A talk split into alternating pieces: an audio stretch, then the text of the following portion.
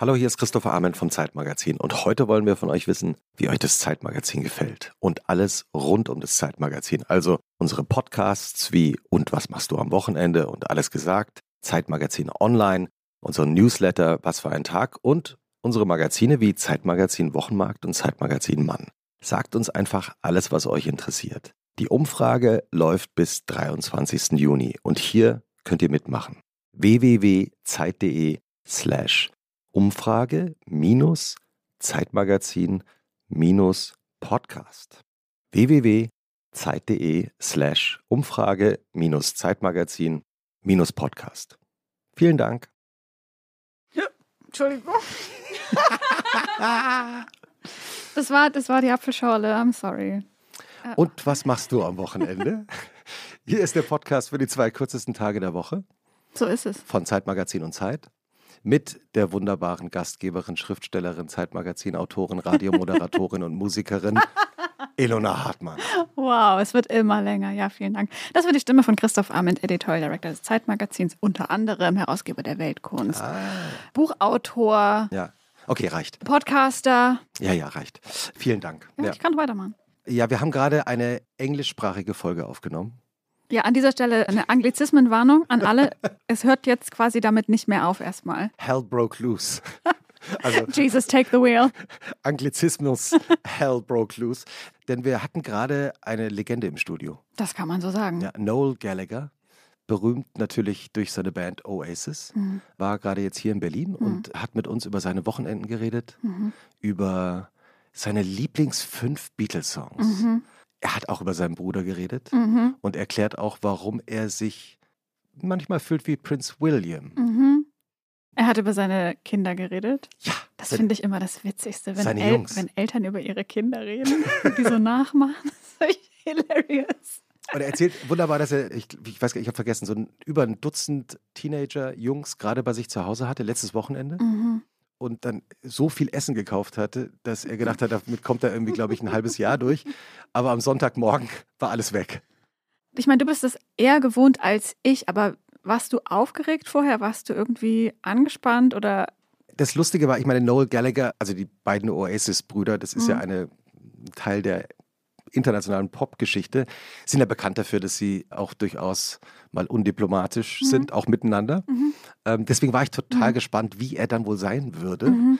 Also man ist aber, finde ich, so menschlich, also einfach nur sozusagen von der von der, Ausstrahlung. von der Energy her, ja. Und er kam auch rein und hatte die Sonnenbrille auf. Ich meine, es ist jetzt mittags, also wir haben angefangen aufzuzeichnen um zwölf. Mhm. Und war am Anfang, als er hier reinkam, so, ja, ich weiß, ich weiß nicht, wo ich bin und keine Ahnung. Und Aber war auch zu früh, ne? Er kam sehr pünktlich. Ja, also er kam so fünf Minuten oder zehn Minuten vor zwölf. Sehr beeindruckend. Hm. Und kam dann eben ins Studio und setzte sich erstmal hin an sein Handy. Und ich glaube, er hat aber dann irgendwie gemerkt, dass er mit uns, glaube ich, irgendwie eine entspannte Zeit haben kann. Zwei nette Deutsche. Ja. Und er erzählt eben auch, eines seiner großen Lebensgeheimnisse ist U-Bahn fahren. Mhm. Das finde ich auch geil. Ja, dass er, Ja. egal wo er ist, also ich habe das auch von Freunden mal gehört, die ihn in München mal in der U-Bahn gesehen haben, auf Tournee. Hm. Aber er macht es in London auch, also zumindest vor der Pandemie hat er es viel gemacht. Hm. Und erzählt dann auch eine wunderbare Geschichte, wie er mal eine Nacht durchgefeiert hat in London mit anderen Musikern. Und dann am nächsten Morgen in der U-Bahn saß, äh, die plötzlich total voll wurde, oder? Mhm. und dann ein Mann direkt vor ihm stand und der hat in der gratis U-Bahn-Zeitung ein Foto von Noel Gallagher gesehen, wie er am Abend vorher noch gefeiert hatte. Mal kurz gucken, wo ich eigentlich war. Ja. Ja, ich muss sagen, mir geht's so, ich bin ja die Celebrities nicht so gewohnt wie du vielleicht. Naja, also Als- komm, du bist ja selber eine. Als der, na. Und ich habe aber total deutlich gemerkt, ich weiß noch, als wir die Folge mit David Hasselhoff aufgenommen haben zum Beispiel, da habe ich vorher eine halbe Flasche Kreislauftropfen in mich reingeschüttet. Hast du nie weil ich, erzählt. Ja, doch. Also ich hatte dadurch, dass die bestehen so aus 70 Prozent Alkohol und dadurch, es ist, kann sein, dass ich an dem Tag auch einfach eine leichte Fahne hatte und auch ein bisschen angetüdelt Das war, war nicht zu merken. weil ich so aufgeregt war und es mir auch wirklich schlecht ging. Und fast forward, so knapp zwei Jahre Podcast später, hat mein Gehirn beschlossen, dass ich nicht mehr aufgeregt sein kann, weil ich, also gerade bei so einer Person wie Noel Gallagher, den ich ja auch als Teenager cool fand, Mhm. Wenn ich anfange darüber nachzudenken, verliere ich, glaube ich, wirklich den Verstand. Deswegen habe ich wie so eine, wie so eine Schutzfunktion gehabt, dass ich so dachte, das ist ja nicht, also das, wenn du gesagt hättest, Meister Propper kommt ins Studio, wäre für mich genauso eine surreale, unechte Person gewesen, so vom Gefühl her. Und erst als ich hier reinkam und dann der mir denke, ah, das Ja, doch, das ist jetzt der, äh, der echte, ja. Äh, da ähm, habe ich dann wieder gemerkt, was ich mache. Aber ähm, ich fand den eigentlich total nett und umgänglich Mhm. und auf so eine, so britisch rowdyhaft, aber nicht so, so unangenehm, wie man irgendwie vielleicht denkt, dass jemand unangenehm sein könnte, der halt so ein fucking Rockstar ist. Übrigens auch danke, dass du mir die Fuck-Erlaubnis erteilt hast. Naja, also er hat sie sich ja selber auch erlaubt, muss man ja auch sagen. Aber ich Ähm, musste es auch mindestens einmal sagen, aber Ja. das ist vielleicht auch noch als Disclaimer, es wird ein bisschen geflucht. Ja, aber, aber se- sehr britisch. Und vielleicht noch als letzten kleinen Hörhinweis, wir haben ein Podcast-Konzept mit ihm während dieser Aufnahme erarbeitet, Nicht das erste Mal, dass das passiert. aber das erste Mal mit einem internationalen Rockstar und ich glaube, da wird was draus. Wir verraten nicht zu viel. Auch diese Folge natürlich wie immer produziert von Charlotte Steinbach von Pool Artist und jetzt viel Spaß mit Liam, äh, Noel Gallagher. Er hat selber, er hat selber Witze darüber gemacht. Dass, dass manchmal ihn Leute in der U-Bahn ansprechen, hey Liam, Ja, aber das ist wahrscheinlich auch ein relativ neuer, neuer Zug. Selbstironie. Hm. Herrlich. Also viel Vergnügen mit dieser englischsprachigen Ausgabe von Und was machst du am Wochenende? Voller Anglizismen.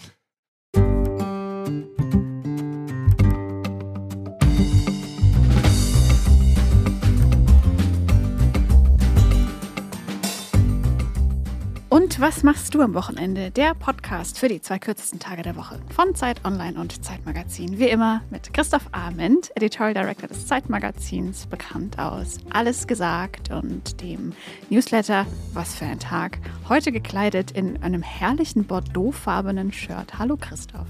Hallo Ilona, vielen Dank für die Vorstellung. Ilona Hartmann, Schriftstellerin, Mitgastgeberin des Podcasts Und was machst du am Wochenende? Und ich habe nur deshalb gerade gezögert, weil auch, machst du jetzt auch Musik, habe ich gesehen, dass du Ich Eine befürchte Band es. gegründet Ich hast? befürchte es, ja. Ich bin in ein Punk-Kollektiv hineindiffundiert äh, und darf jetzt ein bisschen Backing-Vocals machen in der, in der Punkband namens Nielk. Herrlich. Und wie immer, wenn ihr Gästinnen, Gästewünsche habt, Lobkritik, schreibt uns auch bitte, wo und wie ihr unseren Podcast hört. Ganz einfach an Wochenende@zeit.de. So now we're going to switch into English to be more polite. Because in the studio today, we're very happy to welcome a pop music legend from London.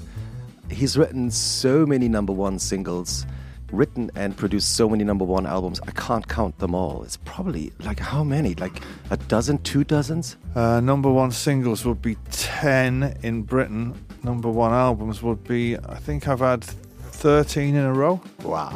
I think it's a record. Yeah. Yeah. Are you proud of that? Very. For all Yeah. good reasons. Yeah, well, if you come from where I come from, even the people that preceded me in the music business where I came from didn't go this far. You know, it was usually like five years and then they would implode. But yeah, to, to keep making records and people keep buying them is, you know, I often say to people, if you stop buying them, I will stop making them. So, so if you if you keep buying them, it's your fault. Yeah, that sounds like a good deal. This, of course, is the voice of Mr. Noel Gallagher. Welcome. Thank you very much.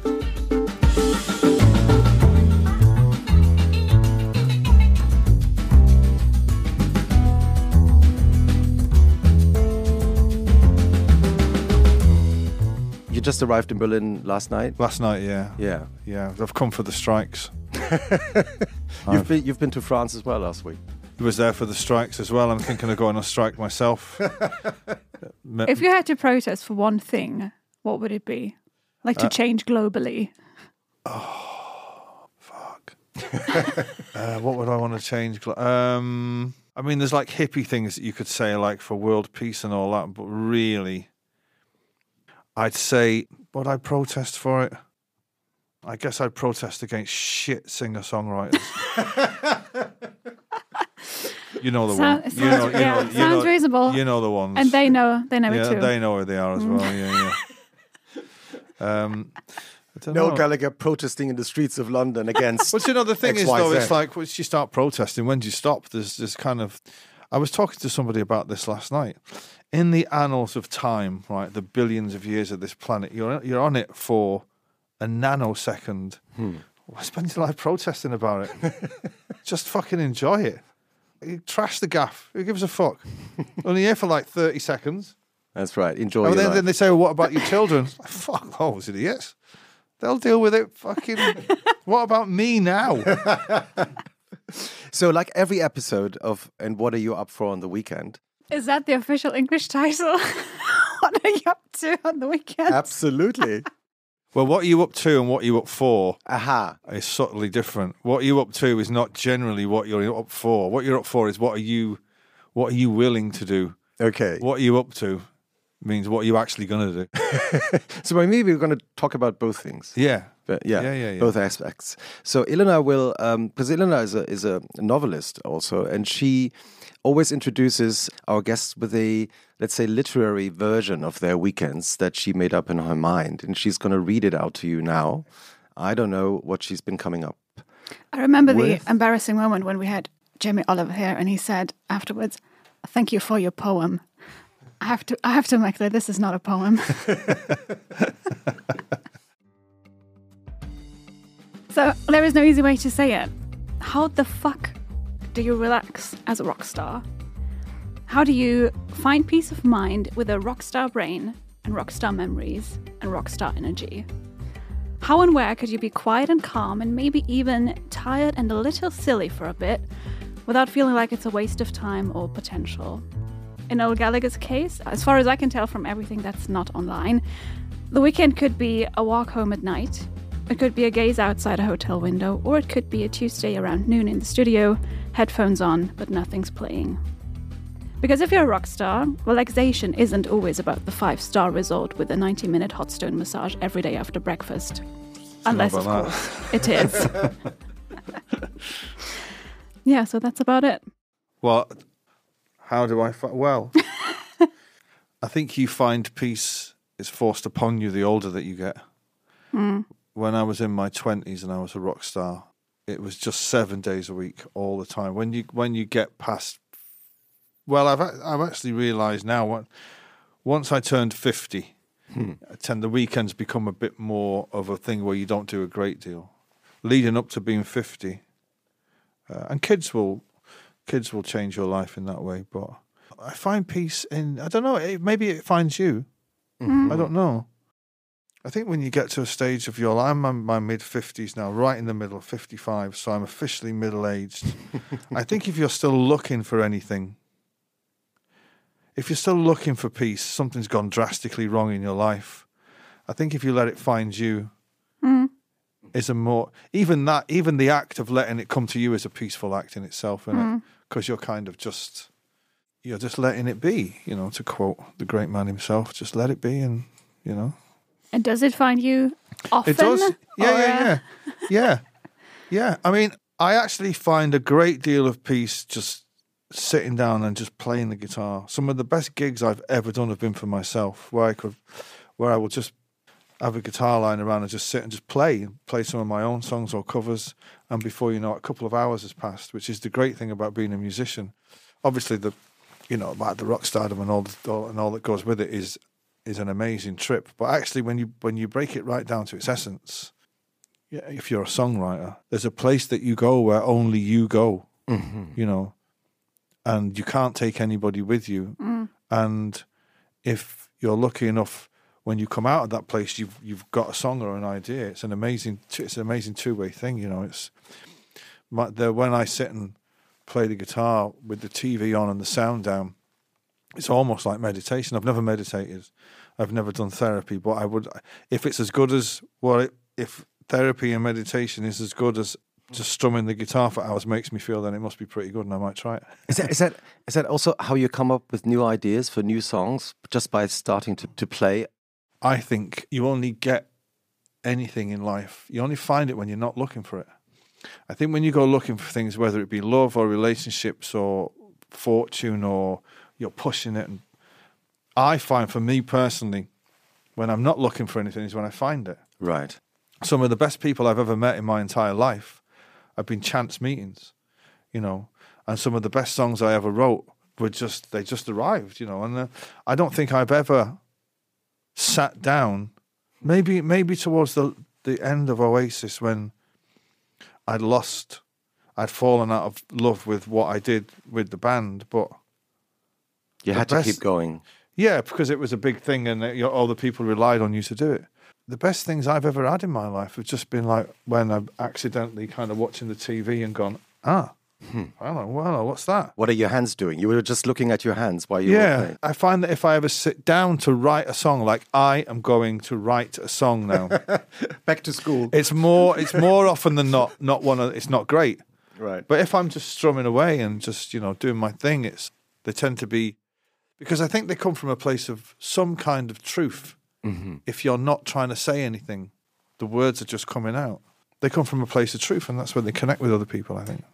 Do you always immediately know, well, I've just written a hit I don't know about a hit, or a great song? but I, would say a lot of people who are singular songwriters like I did, they will know. They will know. So you you were expecting Wonderwall to become this classic of the No. century? No. Wonderwall is a funny one because when I wrote it and I played it to the band, everyone went, right? Particularly the singer was just like, I'm not singing that. And I- That, that I- particular singer. yeah.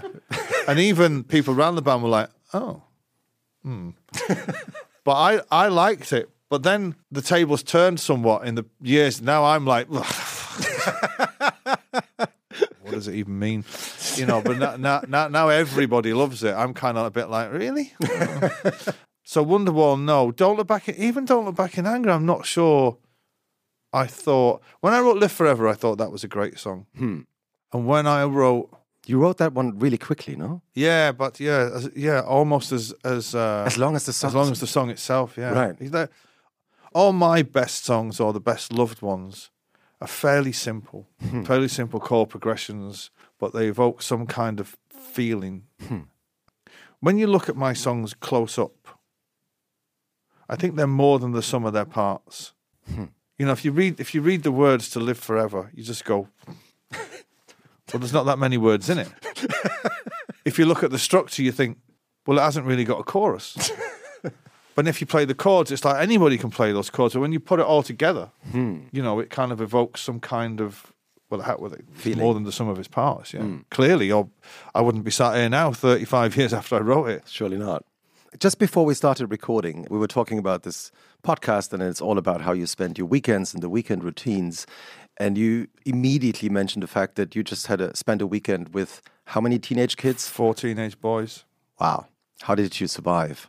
How did they survive? Do you know what I have to say? Because I had my kids for this weekend, and they're, they're sixteen or thirteen, and they wanted. I went out to the country, and they wanted where I live, and they wanted to bring a friend. So I was like, okay, and uh, I actually getting towards the end of it, I enjoyed it. I I did, I did, I enjoyed it. Teenage boys are insanely stupid and they're they are so self conscious, and it was good though. It's kind of uh, I don't know. they're- My kids are characters anyway, but their friends are kind of obviously to my kids. I'm just dad, right? Yeah. But to their friends, I'm like that's their dad's hero. You know what I mean? And they're like they're going to his house for the weekend, so they're kind of like, you know. And I will say, All golden records still there. no, no, the I don't have any of that up in the house. No, no, no, no. But I will say this: what I learned from this weekend is I bought. I thought I'd bought enough food and snacks to feed like a sea of people. I felt bad piling it all in the cupboards and thinking I'm going to have to throw most of this away. But it's all gone. within, I'd say within, they were, we were there Friday night, Saturday night, Sunday afternoon. I'd say by, by Sunday morning, the food's gone. I was like, what the fuck are you doing? I mean, it, it's truly unbelievable the shit these kids can get through. It's insane. You know, yeah, it's just like they're like a, an, like a, pla- a plague of locusts, just fucking clean you out food. Did you had uh, any plans like playing games with them? Or? Well, no, because we knew it was going to rain, so it, we were pretty much indoors. But I'm look, I'm lucky enough to have quite a huge back garden, and they were all playing football and complaining and wrestling, and you know, That's why they were so hungry. indeed, yeah, Yeah. indeed. But do you think you would have gotten along with this group of teenagers you, as you as a teenager? No, Why not? because I would have been a teenager myself. I was brought up differently. We never went to the country for weekends. Do you know what I mean? It was like I was brought up in I was brought up in concrete and greyness. Where the, where I live is beautiful rolling countryside, and although t- teenagers tend to get bored with that, they're just like, Nature. "What, what are we gonna do?" just like, just you know, look at it. And they're just like, "Well, there's nothing here." Like, like, yeah, just wait until they're in their mid 50s. Oh, and it's going to come uh, to them. You know, then they'll be saying, "Oh, I remember when I used to go to my dad's weekend. It was amazing times. It was like, oh yeah, you know." And uh, then they'll be reminiscing about it. Yeah. But in the actual town, they're just like, oh, we're gonna walk.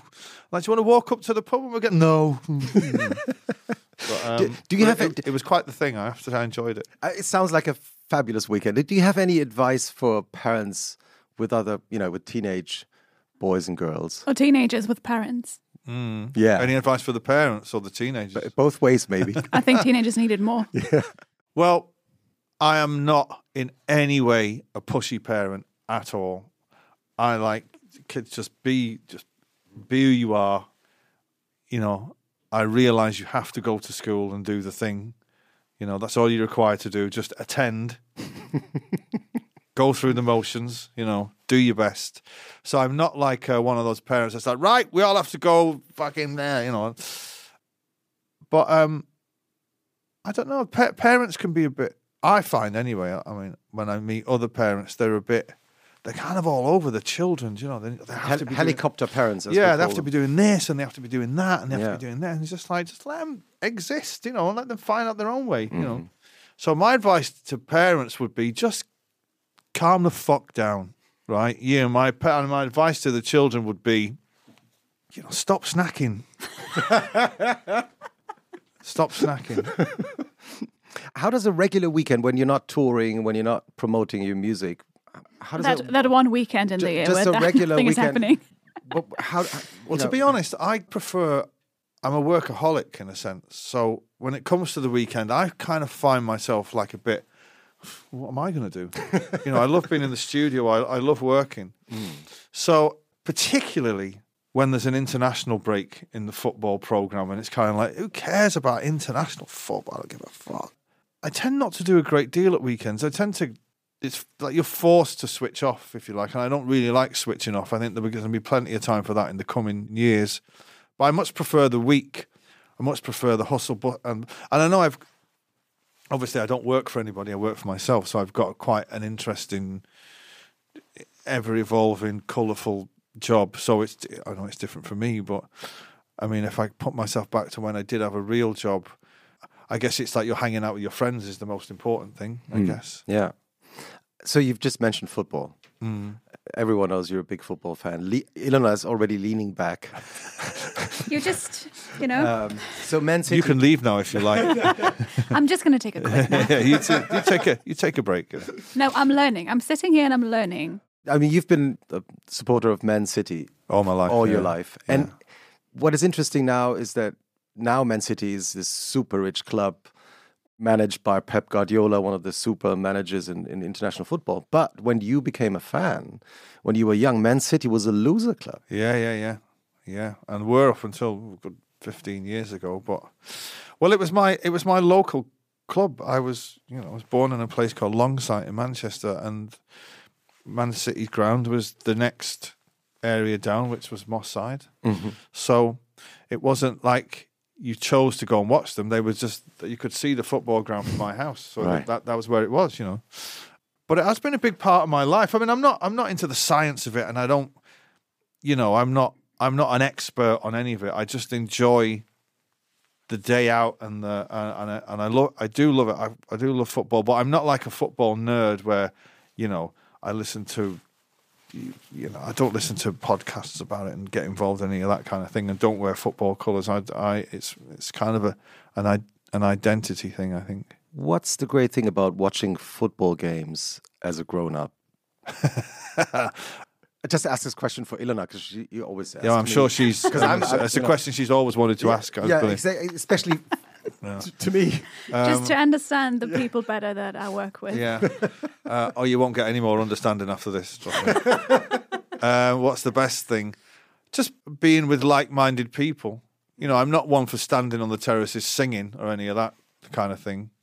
What goes through your mind when they sing your songs? if you're going to want respect from anywhere and you're working class, Hmm. you'd want it from the football terraces Right. because they'd be very quick to let you know if they didn't like you. hmm So that is a great thing. And when I used to take my kids and they would be like, are they singing your song? I'd be like, yeah, and they're like, believe it. yeah. Why are they singing your song? It's like, because I am fucking amazing. Okay? I'm not just a maker of sandwiches. Okay? I am not just the guy who makes breakfast. I happen to be fucking incredible, and these people think so. So join in. So, I mean, football is like on Saturdays or Sundays. Yeah. Then, is there anything you do before or after? No, I'm a very.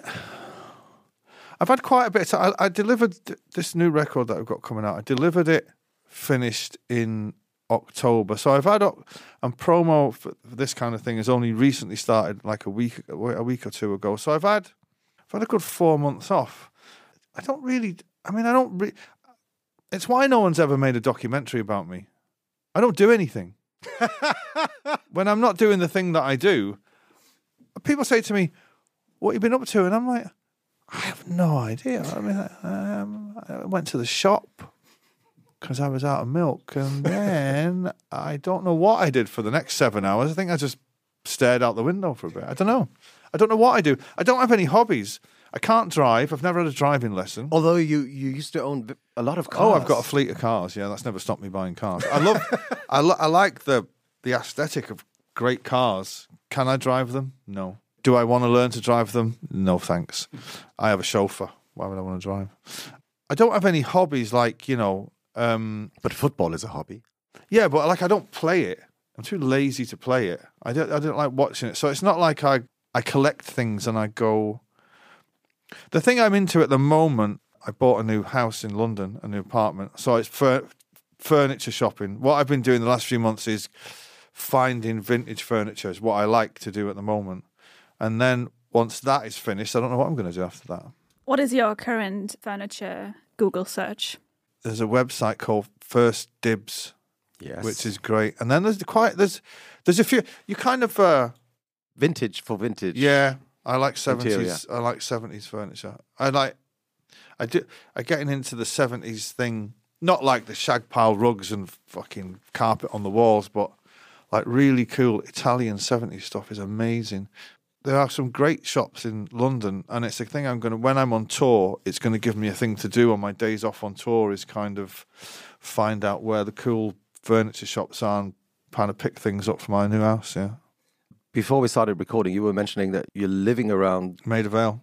Yeah. Yeah, I it's mean, quite the place. And, and there's quite a few pop music Yeah. neighbors. I mean, who? Yeah. Like Chrissie Hynde. Chrissie Hynde, Paul Weller, Glenn Matlock from the Sex Pistols, Adam Clayton from U2, You too. Ronnie Wood from Rolling the Rolling Stones. Yeah, Do you run into each other? Like buying- in, I don't run into Ronnie often. I run into Glenn a lot because he, he goes to the cafe, which is on the way to the pizza restaurant that we go to, and he's uh, goes, "All right, mate, you uh, do you uh, need a bass player?" I'm like, "Nah." Already got one. And then see Weller a lot, and see Chrissie from time to time. And Adam, yeah, it's not like uh, I guess I'm the most active. I'm always the one in the queue buying milk. I think I've seen Weller in the supermarket once, but he's always yeah he's always about. But it's a it's a lovely it's a lovely place. You've done a done a wonderful interview with Zeit magazine a couple of weeks ago in in our section called "What I Would Have Loved to Know Earlier in My Life," and one of the things you mentioned was, well, even if you're famous, go ride the tube. Yeah, yeah. Public transport. It is quite the thing. Before the COVID thing, I used to take the tube everywhere. I have to say I've gotten out of the habit of it recently. But yeah, you meet some crazy people on the on the tube. I've had some funny, funny experiences of like people shouting at me up the things. Yo, Liam! I'll be like, like. and uh, I was out one night, right? I can't remember. It was like a must have been at an award ceremony or something, and we were out late, late. It went on. I went back to someone's house, and I was coming back the next day on the t- tube in rush hour. I was completely fucked, hungover, like the worst ever, like sweating, fucking. I got on the tube somewhere. It's quite quiet, and then all of a sudden, everyone in London got on the tube. all seven million of them, right? and I was stood in the thing, and there was everyone was backed up like this, and there was a guy who was stood in front of me, and he was reading the the local paper. It's called the Metro. Yes, the, for free. That's Yeah. yeah. And there was a massive picture of me fucking drunk coming out of this nightclub at like five in the morning. Just And the night- just the yeah, night just the night before. and I was actually, I was actually reading over his shoulder to see where I'd been. I was kind of like, oh yeah, yes. He even none the wiser, and he was kind of reading it, you know, nonchalantly reading it, and I was kind of like, "That's a bit fucking hell if I only knew." But uh, the tube, So the secret is people don't recognize you no, lo- no, no, no, lo- lo- on the on the tube, because they don't expect everybody's you to be there. kind, oh, with these things now. I'm, I'm pointing to the phone. yeah. A lot of people are in their own little world. Before the COVID thing, I'd only started doing it a couple of years before, but it's so quick and amazing. I wouldn't get on a bus; that'd be taking it too far, I think. But the tube, I've had people say to me, "What are you doing on the tube?" I was like, "Wait, what? I'm going." What? Well, what are you fucking doing on the tube? I never thought I'd see you on the tube. I'm like, well, well why would you? You but um, I'd, I'd recommend it to people. Sure, it's easier because traffic. I don't know what it's like here in Berlin, but in London, it's it's mental. But um, I should start getting back into it. I should start getting back into it. A friend of mine told me that a few years ago she even saw you. I think taking the tube in Munich. I do like it. I don't know why. I don't know why. It's bad of me. There's probably even more people who are going to go like, today I saw a guy on the tube and he looked exactly, yeah, like yeah, Noel yeah, yeah. Gallagher. I get. Has anyone ever? has anyone ever told you you look like Liam Gallagher? I'm like, yeah, yes. They're like, no, it's so funny. You sound like him. I'm like, no, what the fuck, you know?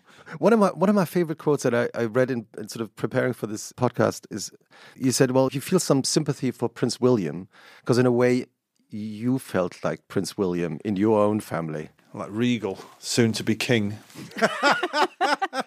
yeah, no. Well, he's got he's he has also got a younger brother who's, you know, is a bit tricky. I mean, I don't know.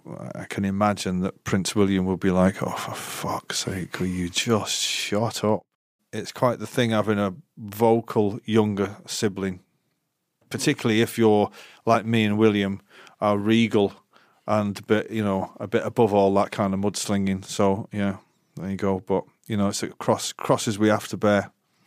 I remember when I eventually get my knighthood, he'll say, "I know exactly how you feel," and I'll be like, "Me too, mate. Just stick it there, stick the medal there. Off you go." Ilona, do you have That's a weekend? Do do you have a weekend recommendation for us? I do, very much so. Aha, I was Um, waiting. Last week, I went to do a thing which is great for both teenagers and parents and everyone else who is neither of both. I went to, what's it called? The planetary?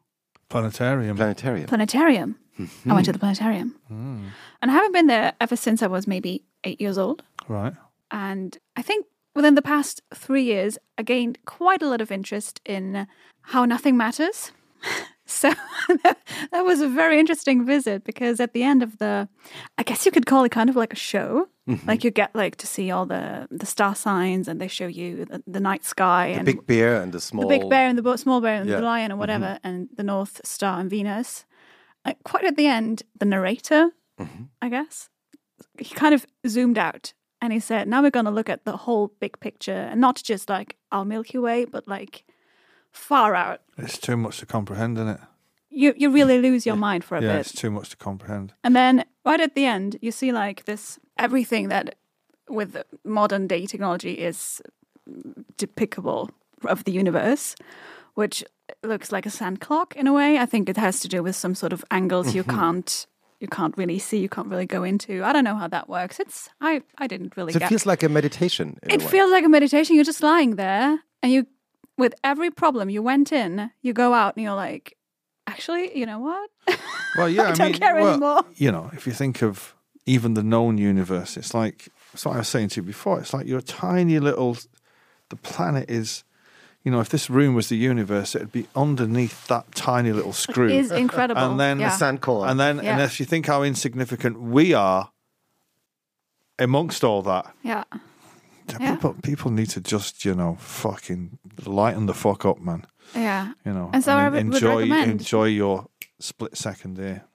Yeah. Just maybe go to the planetarium once in a while and Sounds just, great. you know, check But it's why in. it's it's. I mean, that's why that's why I think some people believe in God because they can't comprehend right. that the nothingness of it all. So they try and make sense of it by by they're like, well, it must it must have been created.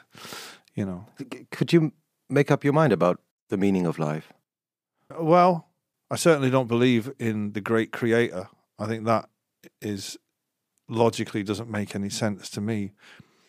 But what is the meaning of life? I'm not sure you can make these great sweeping generalizations and say the meaning of life. You can only what it means to the individual. I guess it's an ever evolving answer. If you'd have asked, if you ask somebody in their twenties what's the meaning of life, they'd say sex and fucking drugs, right? And then if you ask somebody in their forties, they'd say, you know, so people who've not had kids Hmm. wouldn't understand what it's like. So, what's the meaning of my life? You know, is to make sure that the children that I put here through no fault of their own are kind of all right when I eventually leave. But I don't, I don't believe, I don't believe in heaven. I don't believe in hell. I don't believe in the devil. I don't believe in evil. I don't believe. I don't believe there's only there's only like fucking people. But I don't. I do like having discussions about the nonsensical nature of the Bible, which is like it's just like the first Harry Potter novel, isn't it? Where it's just like, you know, there's fucking loads of people coming back from the dead, right? Where, where where did they all go? Especially one. Where did they all go? Yeah. Well, they all died. Samson, oh, that's right. he's 11 foot tall. Where's all his kids? Did he have? He didn't have any children. Why not? I see a Bible podcast coming up by Let's do it. Noel Gallagher. Let's do it. So I was talking to somebody about this recently. Like God, right? Who made his clothes? Because he's depicted in a white robe, right? Who made that? Where did that come from?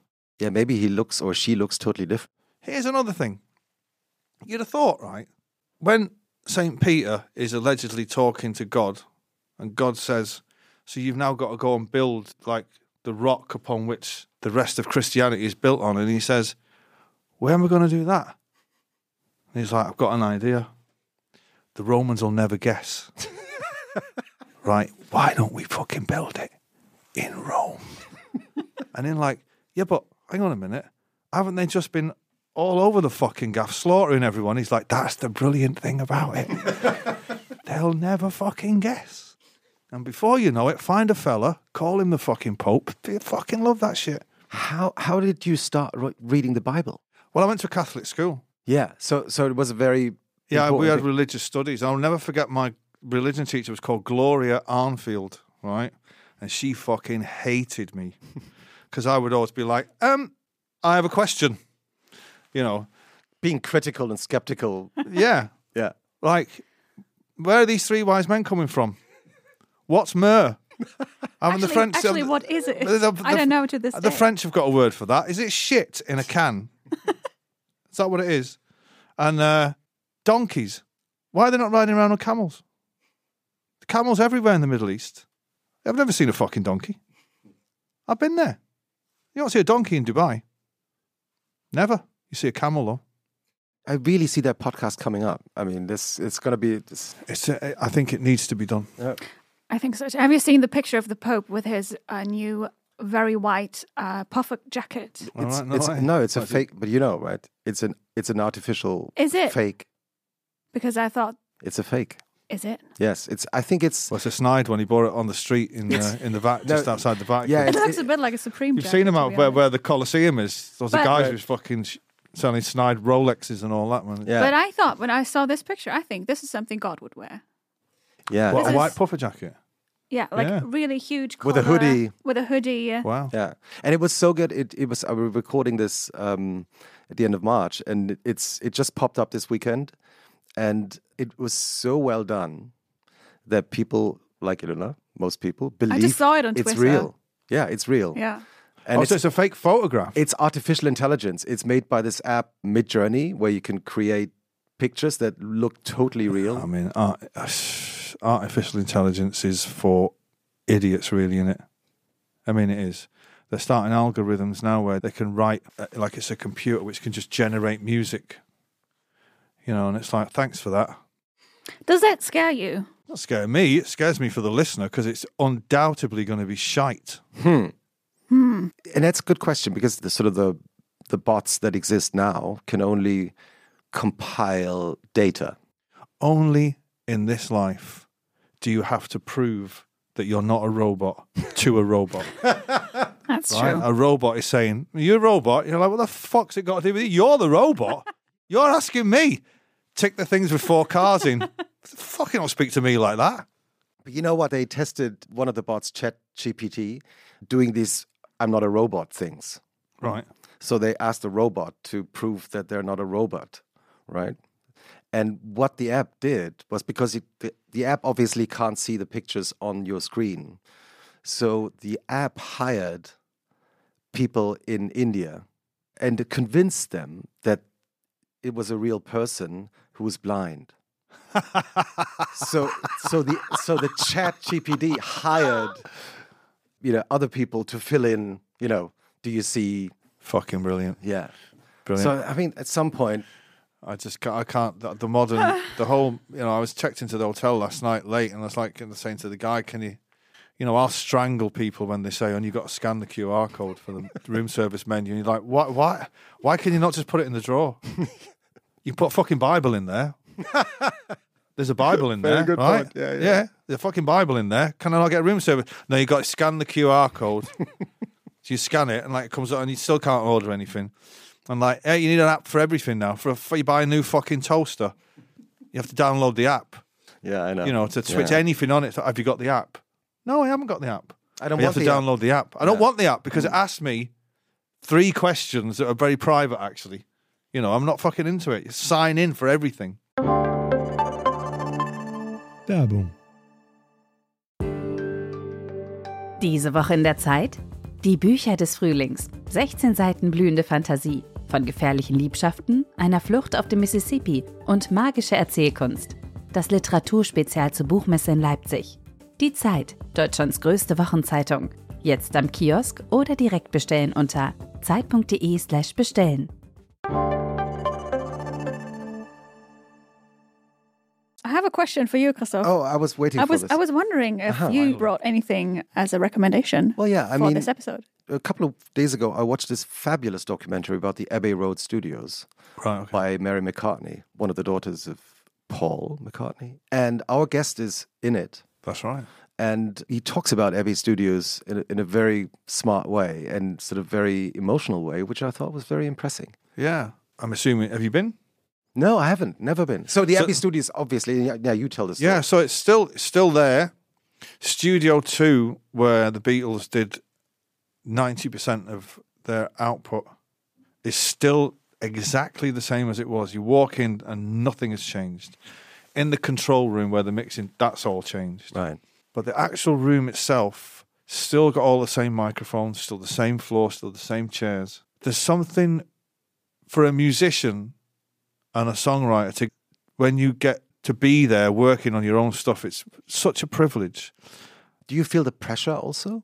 No, not really. I was there when this album. I've got a lot of strings on it, and uh, they were all done at Abbey Road. So, uh, no, I don't. I don't really. I don't really. No, you don't feel the pressure, but there, you- there is an atmosphere to it.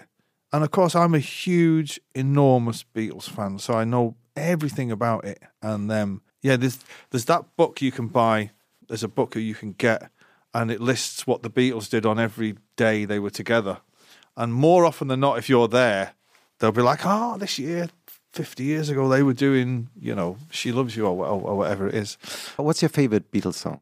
Oh, it's like saying, "What's your favorite child?" What's your favorite top five Beatles What's your songs? favorite child? Uh, I'd say the 16 year old guy.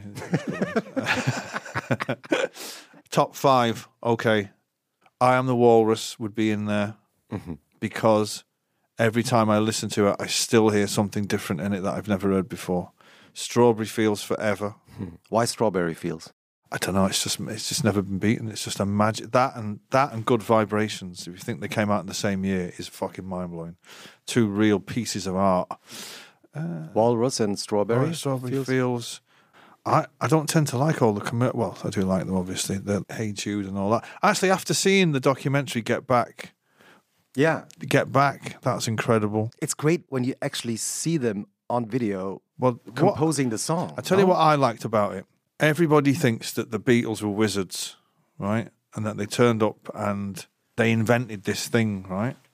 But when you're in a band, you know, right, that they're just guys fucking around, Right. right? Trying to write a song. And that bit where Paul McCartney is writing, getting, he's on the bass and he's doing, and he's just going,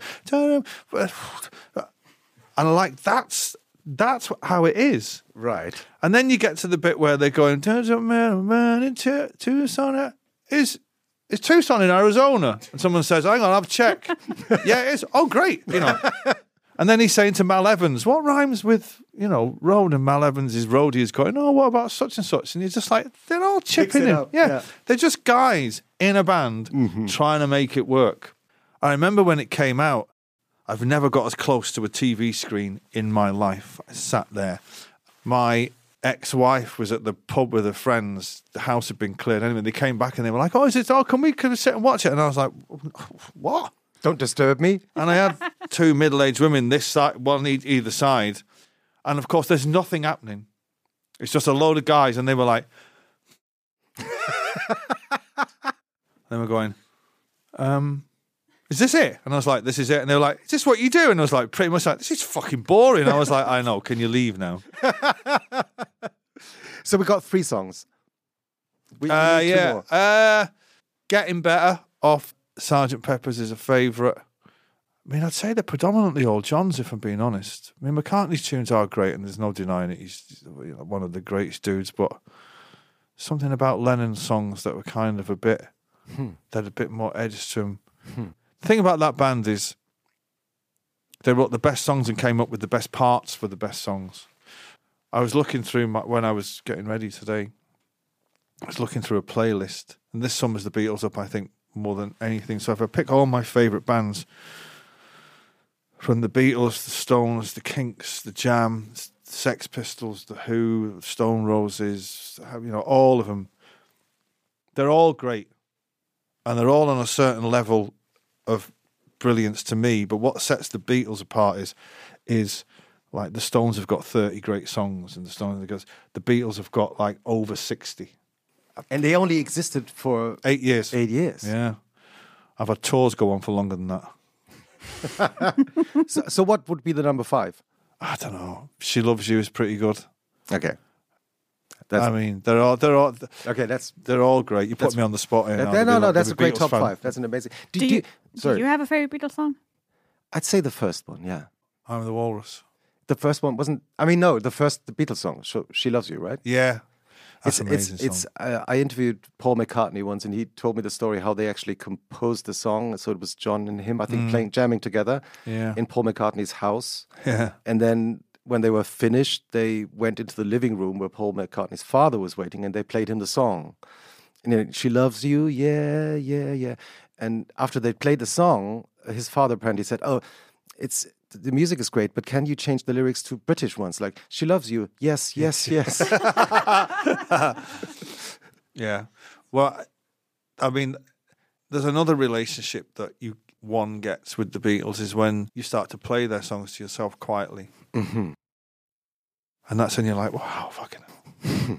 that to there to there with that melody is quite astounding. Mm-hmm. But yeah, just the best, I think. Do you have a favorite Beatles song, Ilona? Yeah, I've been thinking about this like the whole conversation. Eleanor, is that your? Surely it's got Eleanor Rigby then, surely, Yeah. isn't it? No, it's off Revolver. I think it's for no one. Oh right, okay. With, the day uh, breaks your mind base. All right, great. No, do you have any recommendations for the weekends? Any books or shows or albums that you've listened to or read that you would like to recommend? Yeah, yeah, yeah. So if you just give me the categories and I'll give you the what what I recommend. Okay, great. Yeah. Book. So there's this book that I've actually recently rebought, and it's called. I had it years ago, and I, I've bought it for somebody, and I bought another copy for myself. It's called The Time Wasters letters, right? Uh-huh.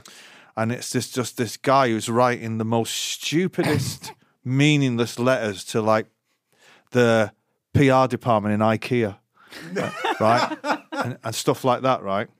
And he's getting replies because they have to reply, and it's a It's a collection of those It's replies. a collection of these letters, and he's writing to IKEA, Starbucks, like com- com- complaining about shit, right? And when you're reading it, you're crying, laughing, and then when you turn the pages, the reply from obviously the head of some department course. who has to reply to these letters.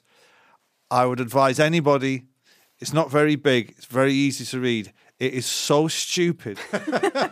it's fucking ridiculous. But honestly, you will tears will stream down your face at the stupidity Fantastic. of these letters and the stupidity of someone who is duty bound to reply to them.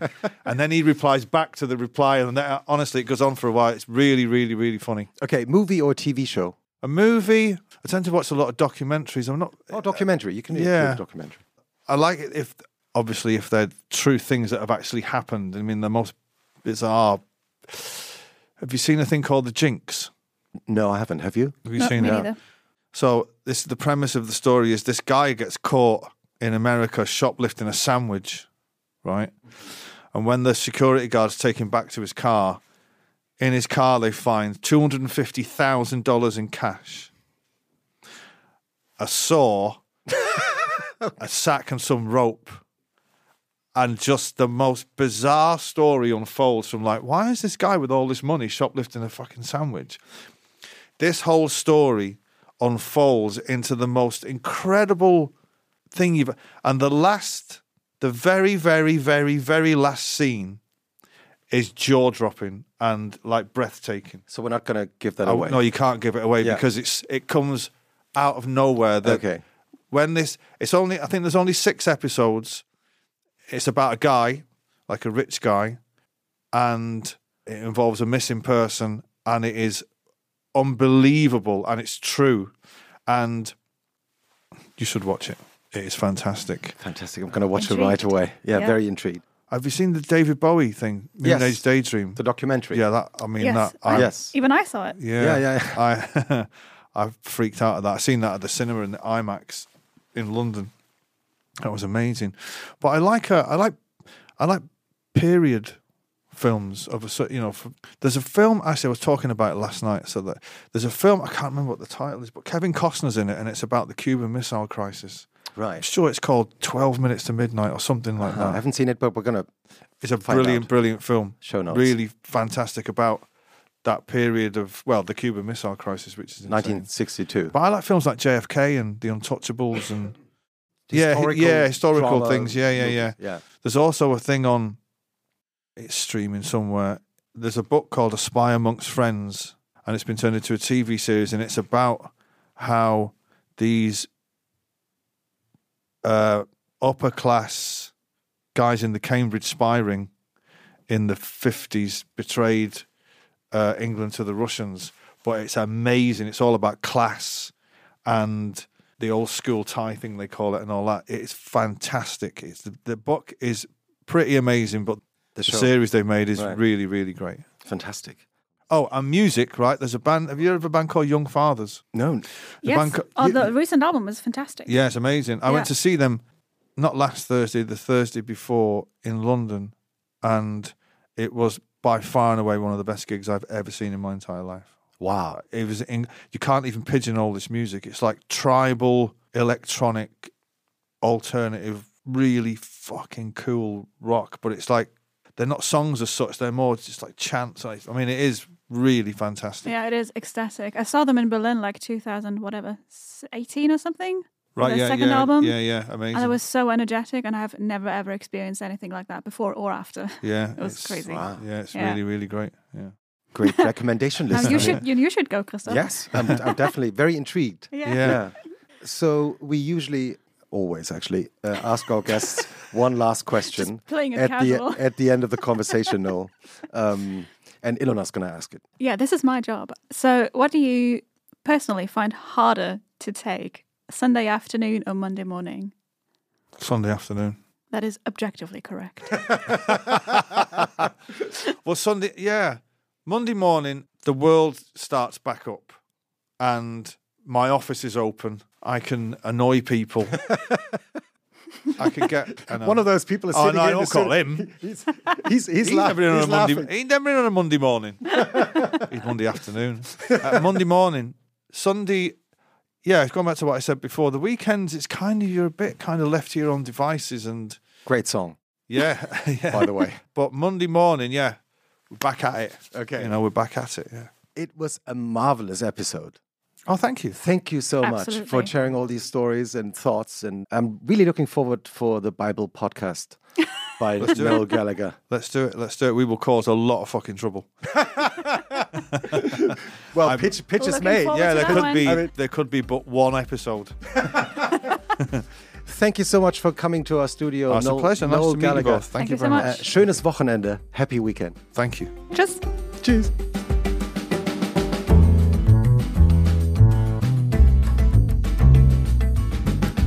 Und was machst du am Wochenende? Ist ein Podcast von Zeitmagazin und Zeit Online, produziert von Pool Artists.